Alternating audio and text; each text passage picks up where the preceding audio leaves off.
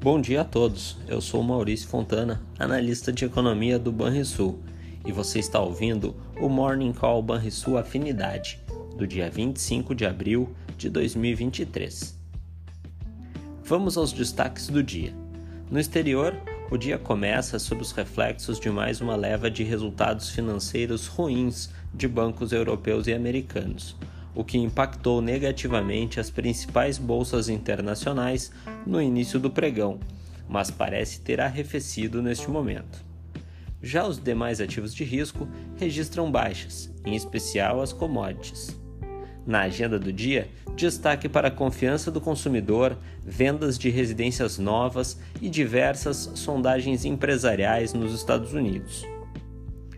No Brasil, teremos a esperada participação de Roberto Campos Neto na Comissão de Assuntos Econômicos do Senado, a partir das 9 horas, o que pode influenciar o mercado doméstico. Além disso, teremos os dados das contas externas de março, sondagem do consumidor e a evolução das vendas no varejo em fevereiro.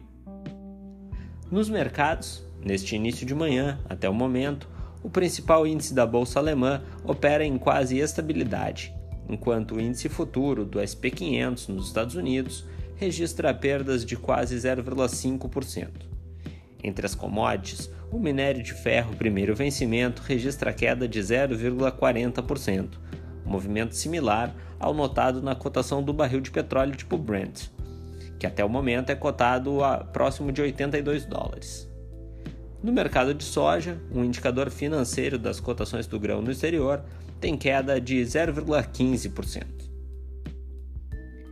Entre os dados mais recentes de economia no Brasil, viu-se ontem que a balança comercial teve superávit de 1,3 bilhão de dólares na terceira semana de abril, com exportações que atingiram 5,6 bilhões de dólares e importações de 4,3 bilhões de dólares.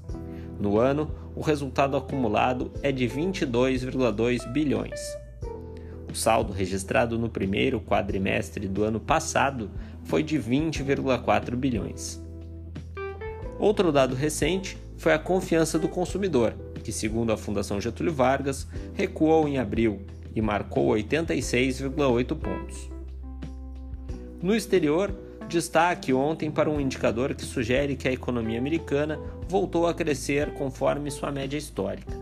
A média móvel trimestral do Índice Nacional de Atividade Econômica do Fed de Chicago ficou em 0,01 ponto em março, após quatro meses de resultados negativos, ampliando a incerteza sobre a política monetária na maior economia do mundo. Você ouviu o Morning Call Banrisul Afinidade, com as informações mais relevantes sobre economia e investimentos no início do seu dia. Bons investimentos a todos!